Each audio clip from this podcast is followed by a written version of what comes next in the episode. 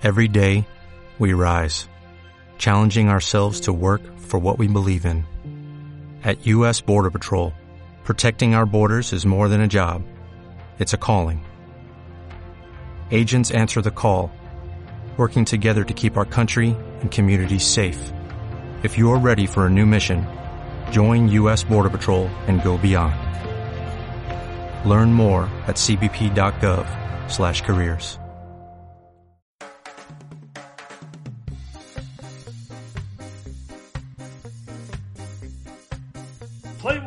Hola, ¿qué tal? Bienvenidos, ¿cómo andan? Acá estamos en un nuevo episodio de Desde el Bullpen, episodio número 8 eh, de este proyecto que, nació en, en, cuarentena, seguimos en cuarentena eh, atravesando la pandemia acá desde, desde, Argentina. Yo soy Agustín Díaz, voy a saludar a mi compañero Diego, Diego BKCS, ¿cómo estás?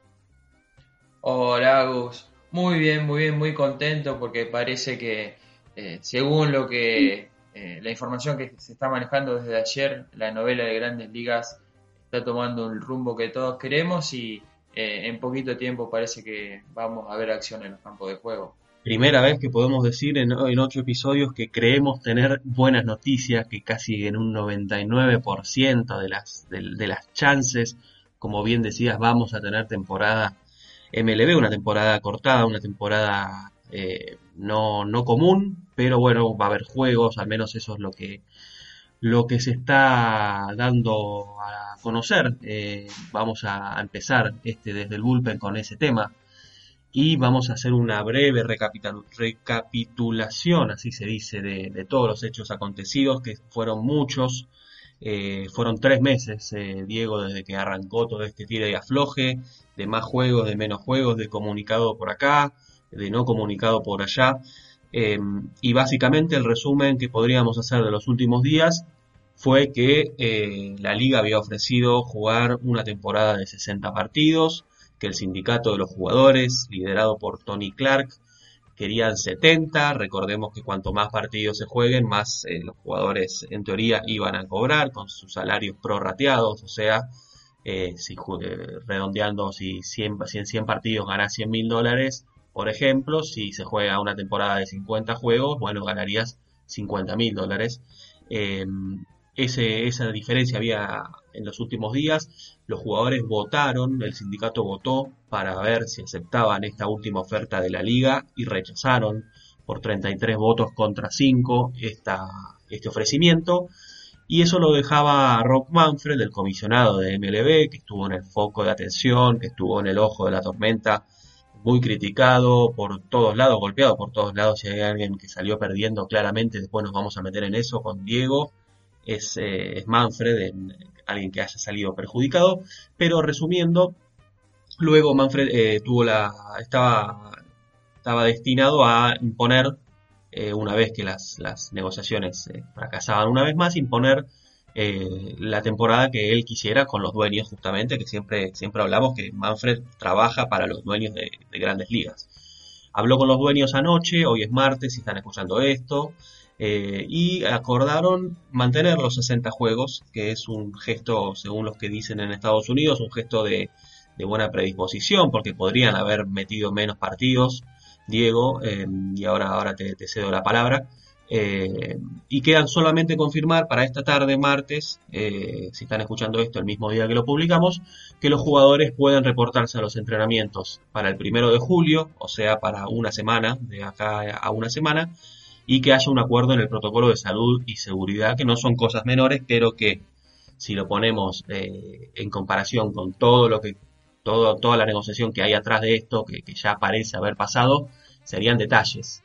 no sé, Diego, eh, y acá te doy la palabra, ya nos tenemos que alegrar con que, con que vamos a tener una temporada, yo creería que sí. Eh, eh, yo creería que sí, Agus, porque me parece que eh, la parte de la negociación se terminó con la votación de ayer. Em, creo que el punto de inflexión, haciendo un poco de, de historia de pasado, de, fue la, el martes pasado creo que fue que se reunieron y al fin se reunieron y dejaron los comunicados, las propuestas y los papeles y, los mails, se reunieron Tony Clark y Rod Manfred en, en Arizona personalmente y ahí le dieron el, el marco a un acuerdo que, bueno, eh, al final eh, surgió la propuesta de los dueños, eh, que después los jugadores ofertaron otra cosa, pero yo creo que lo más importante de todo esto es que Manfred de una vez por todas se reunió con el sindicato de jugadores, con su, con su número uno, con Tony Clark, para, para empezar a disipar las aguas, porque el, el, lunes pasado él salió a hablar que ya no estaba tan seguro que eh, si iba a haber béisbol en 2020, béisbol de grandes ligas. Eh, y, bueno, eh, se encendieron todas, todas las alarmas. Y, nada, creo que los jugadores rechazaron la propuesta de los dueños a sabiendas que, que, el convenio que se había firmado en marzo le daba la potestad al comisionado de, de hacer esto. Y ya no creo que esto se dilate más con eh, presentaciones judiciales de los jugadores, eh, tratando de buscarle la vuelta eh, a, una temporada que ya de por sí va a tener pocos juegos. Creo que es va a ser la temporada más corta en la historia de grandes ligas y además no hay que olvidar a que el COVID-19 está empezando a golpear las estructuras de eh, de los equipos, como son los campos de primavera y algunos de sus empleados. Así que eh, creo que es hora de que eh, tanto dueños como jugadores como comisionados piensen en el deporte y dejen de lado hasta, hasta el año que viene todos los temas contractuales.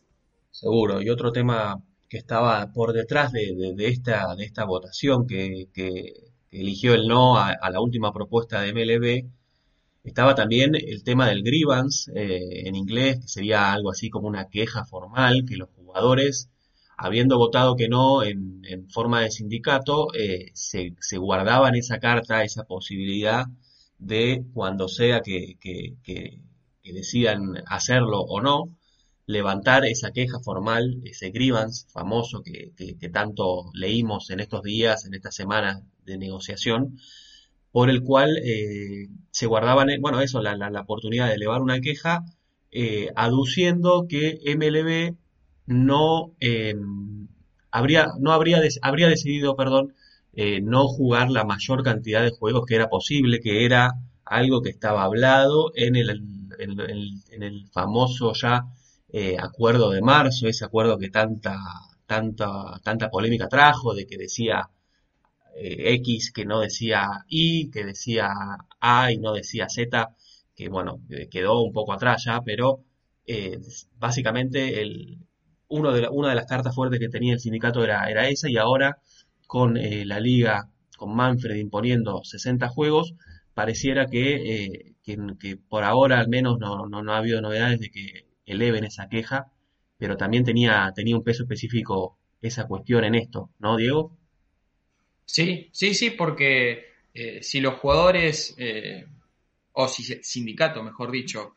eh, implementa esta acción, demoraría toda la temporada porque debería ir a, a, un juez, un juez que decidiría entre las dos partes y lo que vos decís es tal cual, lo, la queja que presentaría el sindicato es que los dueños no actuaron de buena fe cuando intentaron eh, arrancar la temporada ofreciendo menos juegos de lo que podían. Eh, en teoría, esto también es parte de lo que se habló entre Manfred y Tony Clark. Yo creo que por eso también eh, Manfred hizo esta reunión con Clark y creo que me parece que estaría arreglado. Bueno, hoy a la tarde, en teoría, es la fecha límite que le dio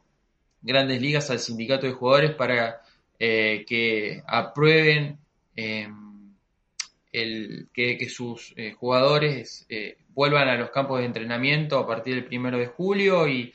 también para que trabajar juntos en el calendario y todo tipo de cosas como el protocolo y demás que es necesario. Creo que esta noche vamos a tener 100% certezas. Hoy tenemos 99 y hay muchísimas, muchísimas esperanzas y estamos mejor parados que hace una semana, pero bueno, eh, todavía falta terminar de aceitar unos detalles. Este protocolo que mencionabas de salud y, seguridad, ya lo habíamos repasado en algún episodio anterior. Eh, es un, es un documento de casi 70 páginas por lo que, por lo que reportan los periodistas especializados de allá de Estados Unidos y los puntos más destacados eran los que más polémica generaban, aunque sea en, en sentido, en sentido figurado. Sabemos que si es para prevenir eh, esta pandemia, eh, nada queda corto, pero eran medidas de, del tipo de no mascar eh, tabaco, que no se, que, estén prohibidas eh, las semillas, esas típicas que comen los jugadores mientras, mientras están en el campo, eh, lo de que si una pelota después de una acción de juego fue tocada por varios jugadores, que se descarte esa pelota, perdón, que se iba a, fomentar la distancia entre, entre aquellos que estén corriendo las bases y los jugadores que estén defendiendo. Nada, eh, cosas de color que, que si, si, si, si, son, si son necesarias para que haya temporada, yo creo que no, no, no va a haber ningún problema, pero que son, eh, nada, peculiaridades, podríamos, podríamos decirle, eh, que incluyen, bueno, cosas más importantes como, como la, menor cantidad de staff posible de los equipos en, en los estadios, la, la separación que, que, va a haber entre los jugadores que estén en el banco, esas eran las cosas que quedan por definir y que se espera que los jugadores eh, den el ok, den el visto bueno para, si todo va bien, Diego, eh, empezar la temporada en un mes, porque estaría empezando, si todo sigue, como, como decíamos, el camino, eh, el camino correcto, el camino de que no haya más desvíos, que no haya más demoras, estaría empezando la temporada de grandes ligas el 24 de julio, el fin de semana del 24 al 26 de julio, y terminaría el eh, fines, para fines de septiembre, o sea, tendríamos dos meses de temporada regular y unos playoffs expandidos. Sí, eh, Agus, eh, déjame volver un minutito al tema eh, de los protocolos de seguridad, porque justo anoche estaba leyendo una nota que decía que van a ser fundamentales porque Estados Unidos desde hace dos semanas está viviendo, no sé, un un incremento en los casos, no creen que es la segunda famosa ola de COVID que, va a tocar en noviembre, pero por ejemplo, en Arizona, California, Florida, Georgia, Missouri, Texas y, Washington, todos estados de la Unión Americana, eh, se reportaron récord de casos de coronavirus en las últimas dos semanas. Eh, en esos estados hay 14 equipos de grandes ligas, así que eh, creo que el tema de los protocolos y demás van a tener que ser respetados. En cuanto a lo que decís de los playoffs, Agus, eso no me queda tan claro, pero me parece que si no se aprobó lo, de la temporada, eh, la propuesta de MLB, creo que sigue todo igual, con 10 equipos en, la postemporada. Habría que chequearlo, pero eh, hay que ver la letra fina de lo que eh, se va a jugar y se va a, acordar, pero me parece que sigue todo igual eso. Puede ser, puede ser, puede ser que entre tanta propuesta, entre tanta ida y venida, algún, algún dato se, haya confundido. Em, esto que decís del COVID eh, fue fundamental también en las últimas las últimas semanas, en las últimas horas, porque cerraron muchos, eh, es más, empezaron a cerrar algunos complejos de spring training por brotes, por casos aislados, algunos otros no tanto, como en los Phillies, en, si no me equivoco era en Clearwater, Florida. Creo que habían tenido como ocho casos, que eran cinco jugadores y tres, eh, tres entrenadores. Em, apareció luego eh, un, caso, si no me equivoco, en el complejo de, de los Toronto Blue Jays, también en Florida, bastante cerca del de los Phillies. Y eh, esa, e, ese, ese rebrote hizo que, que Manfred decidiera cerrar todos los complejos de entrenamientos primaverales de los equipos de grandes ligas, que todos pasen por una, desinfección profunda em, y que no iban la decisión de, los últimos días, que habrá sido hace dos o tres días como mucho, la última decisión era que los jugadores y entrenadores no volviesen a, estos complejos hasta no haber pasado eh, tests, eh, nada, que, digan que, estaban ok, que, no, que, no, que no, tenían el virus eh, esto fue antes de, esta decisión de, que volviera, de, que aparentemente tendríamos temporada 2020 de, grandes ligas. Así que quedará a ver cómo, cómo se desenvuelve esto, porque, si no me equivoco, los equipos lo último que había leído era que iban a entrenar, eh, que el sprint training iba a ser en, sus ciudades donde juegan. No sé en qué quedó esto, no sé, Diego, si vos habías si, si vos leíste algo de este, de este tema, pero si no será otro, otro tema a definir. Por ejemplo, eh, Mets y Yankees lo hacen en Nueva York, en sus estadios. Eh, eh, en teoría, después de la desinfección y, de todos los pasos y los protocolos que indicó Manfred, podrían volver a, sus complejos primaverales, pero me parece que se van a terminar inclinando, como, como vos bien decís, en hacerlo en, su, en sus propias ciudades, en, sus propios complejos, para, para asegurarse eh, estar medianamente seguros y en un ambiente controlado. Pero bueno, también eso vamos a ir, vamos a ir viendo eh, en estos días cómo cada equipo toma sus decisiones y va desarrollando ese tema. De haber temporada, como, como todo indica que, vamos a tener, eh, los salarios de los jugadores van a cobrar, serían full por prorrateado, como, como habíamos comentado al principio, y si tenemos esta temporada de 60 juegos, em, significaría que los jugadores, según reportó ESPN,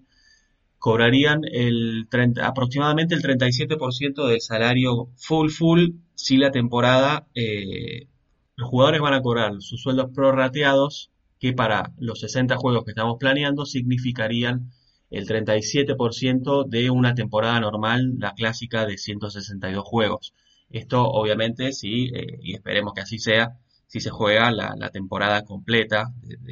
si no hay una cancelación o una postergación luego. Em, y eh, según reportaba Bob Nightingale en un tweet eh, que, leí hace un rato, decía él que el hecho de que eh, no haya habido acuerdo con esta votación de 33 votos contra 5 que, que dijimos entre, entre el sindicato y la liga, significaba que el 19% de todos los jugadores estarían jugando casi, él decía casi que gratis este año, y con casi gratis eh, entraba en detalles, decía que con casi gratis se refería a que iban a ganar 25 mil dólares o menos, ya que habían ya recibido plata, eh, dinero eh, adelantado, como se dice, antes del 24 de mayo, o sea que, que nada, va a haber muchos jugadores que ya cobraron. Claro, Agus es así. Eh, yo justo estaba viendo un gráfico de, una página, no, perdón, sí es una página y una cuenta de Twitter que se llama Más que 27 Outs, eh, que eh, el gráfico decía que el problema lo van a tener los jugadores que están en el rango de sueldo entre los 700 y 800 mil dólares, que es tal cual como decís vos, que con los pagos adelantados que recibieron, eh, llegan ya a su sueldo anual. Entonces, estos 60 juegos serían gratis, entre comillas, porque ya recibieron el, dinero por adelantado. Los demás jugadores, como por ejemplo los que ganan un millón o los, que ganan 30 millones, es la situación que explicaste vos. Pero eh, sí, sí, sí, este, este 19% de jugadores son los que cobran entre 700 y 800 mil eh, dólares anuales. pero bueno, eh, este es el panorama, o sea, se dilató tanto la situación que cada vez quedaron menos juegos y bueno, eh, cada uno aparte tiró y hizo fuerza por su propuesta y ahora eh, hay que jugar y se, verá cómo, cómo se solucionan estos problemas a futuro con, el tema de, los jugadores. Así que sí, sí, veremos esta tarde, si están escuchando esto el mismo día que, lo subiremos, este martes, hoy es martes, eh, queda definir eso del protocolo de seguridad y salud, los jugadores tienen que dar el ok, también tienen que dar el ok a lo que habíamos dicho antes de que puedan reportarse a entrenar el primero de julio. En teoría, después de todo lo que pasaron, de todas las idas y venidas, no debería ser un problema, pero nunca hay que cantar victoria antes de tiempo, por eso decíamos un 99% de chances de que esto llegue a buen puerto y, podamos decir que, vamos a tener temporada en 2020. Em, Diego, vamos a cambiar de página, vamos a dejar eh, MLB de lado por un ratito, si te parece, porque como habías dicho vos, eh, béisbol ya teníamos, tema es que ver si, si vamos a tener grandes ligas o no. Y una, una liga que empezó ahora hace poquito, eh, si no me equivoco, esta semana, eh, es la NPB de Japón, que es mundialmente conocida y se sabe que es, eh, detrás de MLB, es, es la liga que, más, que más se le acerca a nivel, sin comparar, porque no es comparable, pero que, que más cerca en cuanto a nivel está. Contanos un poco de la NPB de Japón, que empezó hace poco, y qué particularidades tenemos para este año, si es que también van a tener una temporada cortada, que creo que sí, ¿no? Sí, así es, eh, Agus. Eh, primero, la NPB es la segunda eh, liga de béisbol del mundo profesional eh, en todo en cuanto a nivel de juego y también a, salarios que paga. el béisbol profesional en Japón empezó en 1950 y la liga está dividida en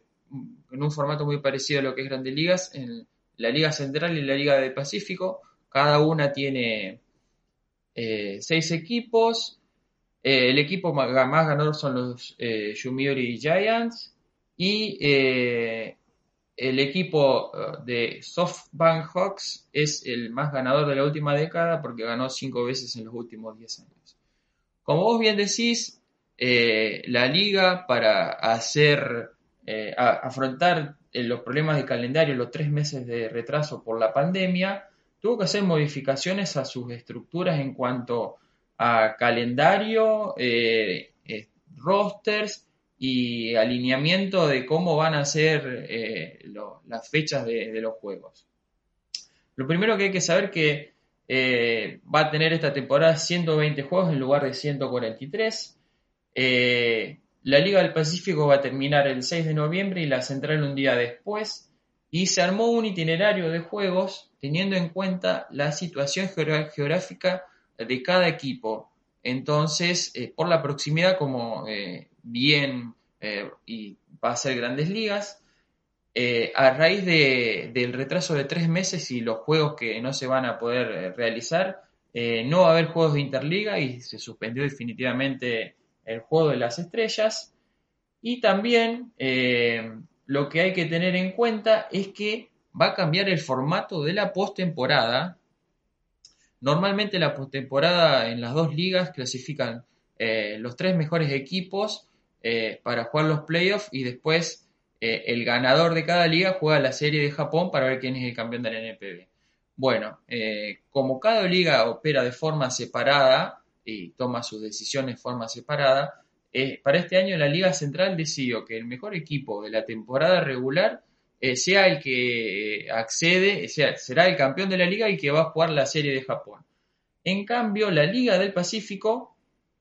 eh, decidió que los dos mejores equipos en la temporada regular se van a enfrentar en una serie de cuatro partidos.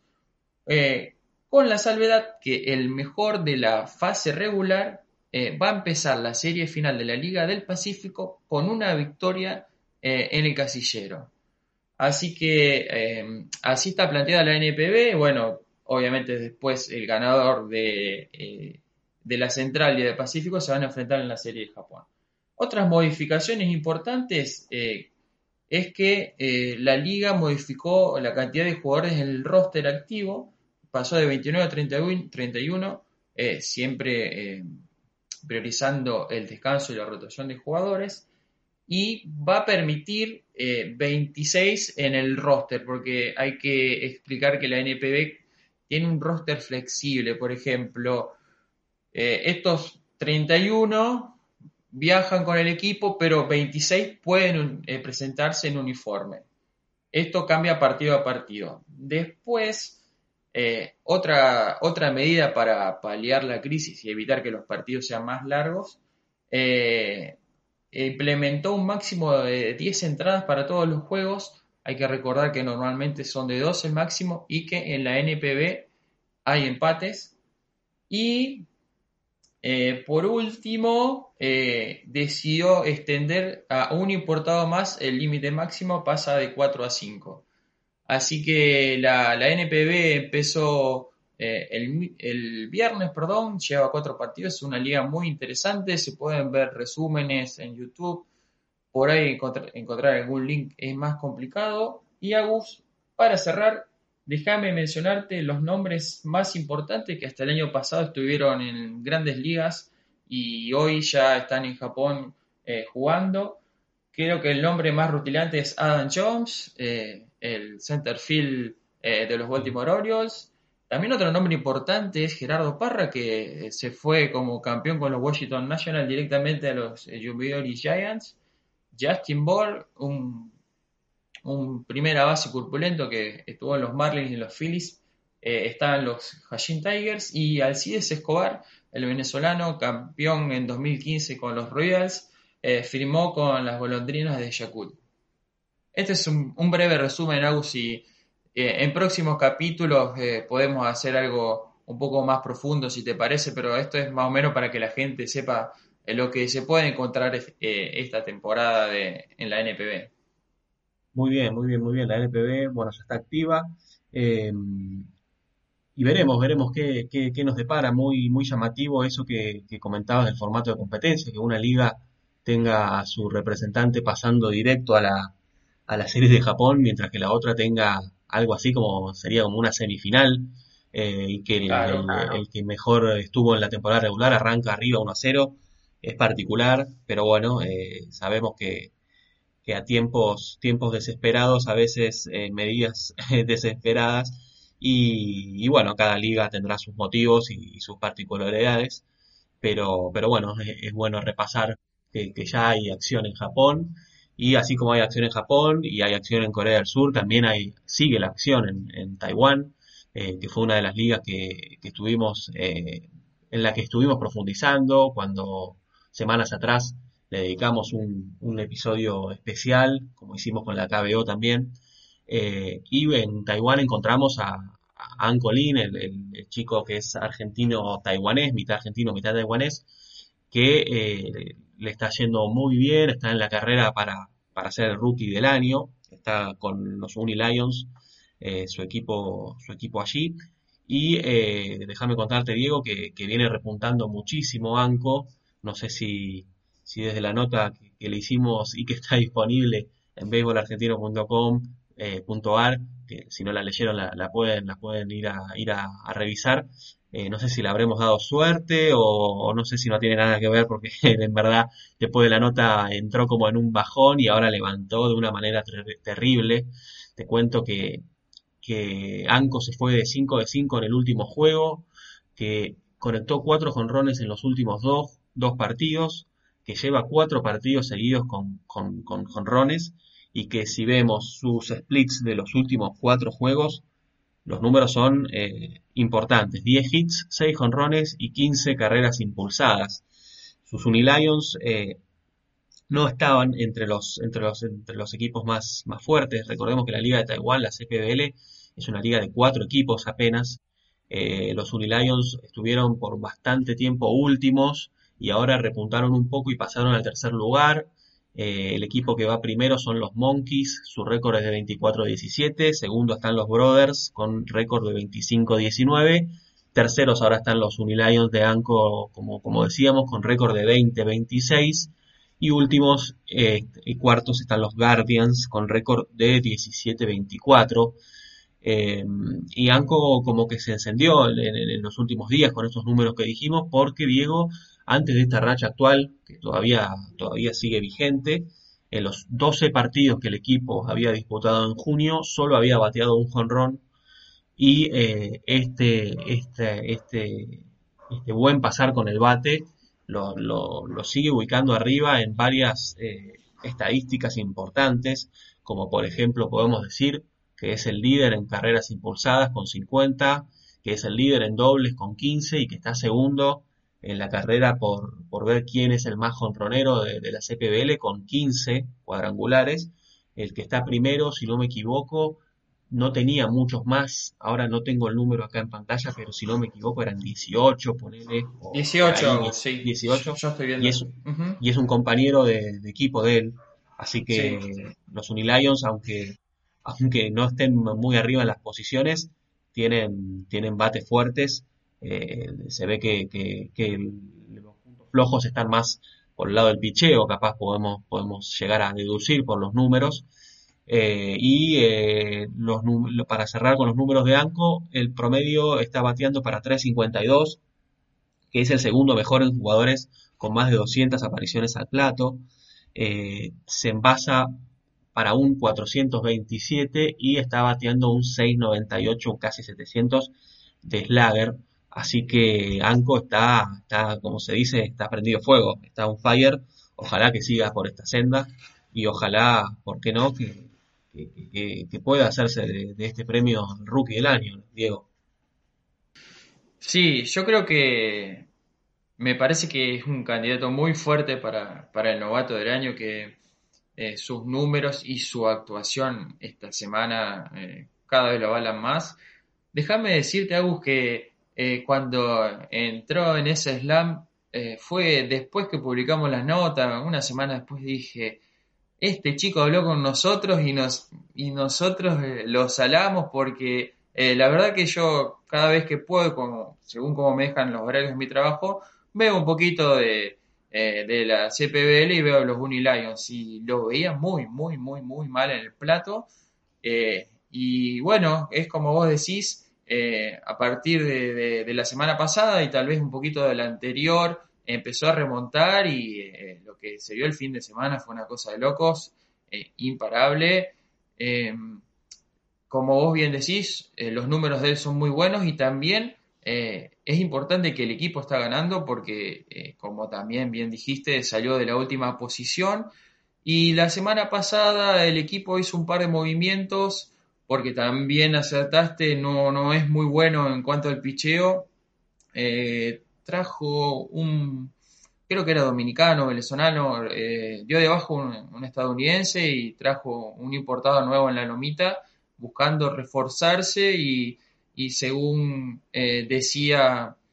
eh, nuestro buen amigo Rob Liu de CPB Stats, podría estar buscando un brazo más, así que creo que la dirigencia de los Unilions se está moviendo para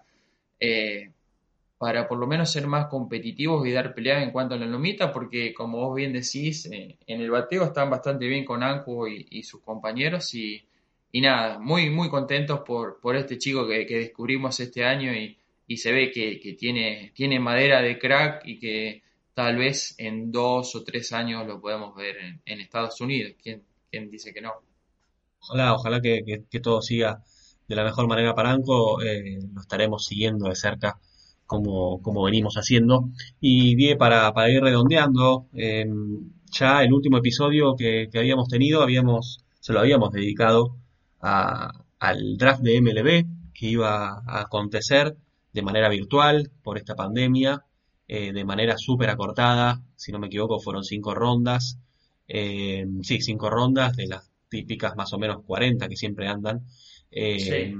y habíamos hecho un, no un pronóstico propio porque, porque no seguimos tan de cerca a todos los jugadores como para hacer un mock draft, pero sí habíamos visto eh, lo que estaban diciendo los especialistas en Estados Unidos y habíamos más o menos intentado conocer a, los nombres más importantes. Bueno, el draft ya, ya, sucedió, ya, ya pasó y vamos a mencionar brevemente, aunque sea los primeros 10 picks, que no, no quiere decir que sean los primeros jugadores que lleguen a grandes ligas, porque sabemos que, el draft con el béisbol es, es, muy particular, si lo comparamos con la NFL o con la NBA, que muchas veces los jugadores, sobre todo los que salen más altos, tienen impactos inmediatos en los equipos, eh, no es el caso, pero déjame, déjame repasar un poquito los nombres, ha habido algunas sorpresas, el, el, puesto número uno decíamos que lo tenía asegurado y así sucedió con Spencer Torkelson, el primera base de Arizona State, que fue elegido por los Detroit Tigers. El dato de color es que fue anunciado como tercera base, así que ahí ya vemos eh, un poco el plan que tiene la franquicia de Detroit para, para Torkelson. En el puesto 2 tuvimos la primera sorpresa porque salió para los Baltimore Orioles, salió Heston Kierstad, que estaba rankeado un poco más abajo, lo teníamos, los mocks que habíamos visto, estaba para salir en teoría entre el 5 y el 10, eh, más o menos por ahí, salió segundo, es un outfielder de, la Universidad de Arkansas. Eh, luego en el puesto 3 salió Max Meyer, un pitcher derecho para los Miami Marlins, que dicen que tiene muy buen, muy buen futuro por delante. Eh, en el cuarto salió Asa Lacy, uno de los que hablamos, que estaba proyectado bien arriba también, para Kansas, es un pitcher zurdo de Texas A&M. Y uno que cayó en el puesto 5, estaba proyectado para salir segundo, tercero como mucho es Austin Martin, eh, cayó hasta el 5, lo eligió Toronto, es un shortstop de, de Vanderbilt, una de las una de las universidades más, más importantes, eh, que tienen uno de los programas de béisbol universitario más importantes, cayó hasta el puesto 5, sorprendió, eh, muchos dicen que Toronto con este movimiento, con este pick y con otros que tuvieron más adelante, medio que es uno de los ganadores de, este draft. Eh, luego en el 6 tenemos a Seattle que eligió a Emerson Hancock, un pitcher derecho de Georgia. En el 7 Pittsburgh eligió a Nick González, eh, un shortstop de New Mexico State. En el 8, los San Diego Padres eligieron a Robert Hassel III, que fue el primer jugador de high school, de, la escuela secundaria, en ser elegido en este draft. Es un outfielder que salió en el, en el 8, como bien decíamos. En el 9 también salió otro chico de secundaria, Zach Bean, que lo habíamos mencionado, estaba rankeado un poquito más arriba por el 5, si no me equivoco. Salió elegido por Colorado, así que eh, su bate seguramente cuando llegue a grandes ligas va a tener ese boost que da, que da jugar en, Colorado, en Coors Field. Eh, y el puesto número 10, eh, los Ángeles Angels eligieron un pitcher zurdo a Reed Dittmers de la Universidad de Louisville. así que esos más o menos, más o menos no, me corrijo, esos son los 10 picks primeros del draft que, queríamos repasar. Eh, Diego, vos, si no me equivoco, tenías algún numerito para, aportar a, este, a esta sección, ¿no? Sí, a mí siempre me gusta saber en todos los drafts a qué, a qué parte se enfocan los equipos, si me refiero si al, béisbol universitario o al de high school. Y bueno, estuve haciendo un poco de, de recuento de jugadores y de su procedencia. De las 29 selecciones de primera, de primera ronda que se hicieron, 18 fueron eh, de college, de béisbol universitario, y 11 de secundaria. Esto no quiere decir nada, pero tal vez sí, como que los equipos desde un tiempo a esta parte quizás están buscando más a los jugadores universitarios que ya vienen más preparados, que tal vez con eh, dos temporadas o tres en las ligas menores eh, si la salud la acompaña y si su talento también se desarrolla, pueden estar en grandes ligas, a tal vez eh, apostar a un chico de secundaria donde va a necesitar un par de años más de desarrollo, cuatro o cinco años, todo dependiendo de su talento, lesiones y otros factores, que le va a llevar a la organización más tiempo, quizás con, otras perspectivas y no lo va a poder ayudar en un futuro tan inmediato. Así que ese es el primer dato que saqué. Y también que se seleccionaron en, las cinco rondas 66 eh, pitchers eh, provenientes de eh, universitarios o de junior college, que fue lo máximo que se ha visto en la historia de, el cinco, de las cinco primeras rondas en un draft de grandes ligas, así que esto quiere decir que eh, los equipos están enfocados en el pitcheo, que es algo muy difícil de conseguir y de desarrollar. Interesante, interesante, veremos cómo, cómo, cómo sigue el futuro para estos chicos con esta temporada que se avecina súper particular de, MLB. Eh, no sé si, bueno, será sin duda uno de los temas a tratar, porque en estos días se está intentando, claro está, eh, dejar, dejar, eh, dejar claro los pasos a seguir con lo más importante, con cómo, cómo, cómo sigue esta temporada de MLB, si es que, cómo sigue, no, cómo, cómo arranca, si es que todo sigue bien con estas negociaciones que, que se truncaron, que fueron para adelante y para atrás y que al final parece que están terminando. Y bueno, uno de los, de los temas también a ver será qué pasa con, con, los chicos de, ligas menores, que se sabe eh, medio medio, medio tácito, porque no recuerdo ahora si, si hubo un comunicado oficial o no de que, de que iba a haber temporada o no. Se sabe que no va a haber temporada de ligas menores y hay que ver qué pasa con estos chicos, si son asignados a alguna, algún complejo y, entrenan ahí, si no entrenarán, no sé. Eh, será, será uno de los temas secundarios seguramente, pero a, tratar. Eh, así que Die, esperemos que, que esta tarde todo, todo vaya bien, que, sigan las, las noticias positivas, que, los jugadores puedan aceptar este protocolo de seguridad y salud y que se puedan reportar eh, para el primero de julio. Uno pensaría que, sí, sobre todo con lo de reportarse de acá una semana, aunque los jugadores estén en sus ciudades de, origen y no donde están los, sus equipos, no debería ser eso un problema. Lo único que puede, creo yo, generar un poco más de tira y afloje será capaz el protocolo de seguridad y salud, pero siempre buscando la, justamente la, seguridad de, los implicados. No creo que sea una, piedra en el camino que, nos vuelva a tirar todo para atrás, pero bueno, eh, ya sabemos que hasta que no se firme o hasta que no esté 100% confirmado, no podemos eh, cantar victoria. La temporada está muy cerca de, poder eh, ocurrir. Esperemos que sea así y que en los próximos días, ¿por qué no?, volver a, acá a charlar un poco más de especificaciones de, la temporada, de, estos protocolos, de, de qué se acordó finalmente y de qué tipo de temporada de MLB vamos a tener. Sí, Agus, tal cual, estoy con vos. Creo que hay que esperar que se concrete. Y eh, con lo último que dijiste, concuerdo 100%. Ya a partir del próximo episodio, empezar a hablar de lo deportivo, porque es una temporada con 60 juegos que eh, beneficia a algunos equipos, a otros no, pero me parece que lo pone a todos eh, en paridad de condiciones y que tal vez eh, lleguemos a ver equipos sorpresa que en una temporada larga no aspiraban a, llegar a playoffs, que, que pueden estar por lo menos en un comodín, así que va a ser muy, muy lindo analizar todo lo que se viene, porque es una temporada corta y tengo la, la confianza que va a ser muy, muy, muy loco en cuanto a resultados y lo que vamos a ver. Seguro, seguro, ojalá que así sea. Lo dejamos hasta acá, Diego, eh, y nos encontraremos la próxima. Yo soy, yo soy Agustín Díaz, arroba Agustín Díaz en Twitter, por si andan por ahí. Mi compañero es arroba Diego Este es un proyecto de argentino.com.ar y nos vemos, espero que, espero que pronto, Diego.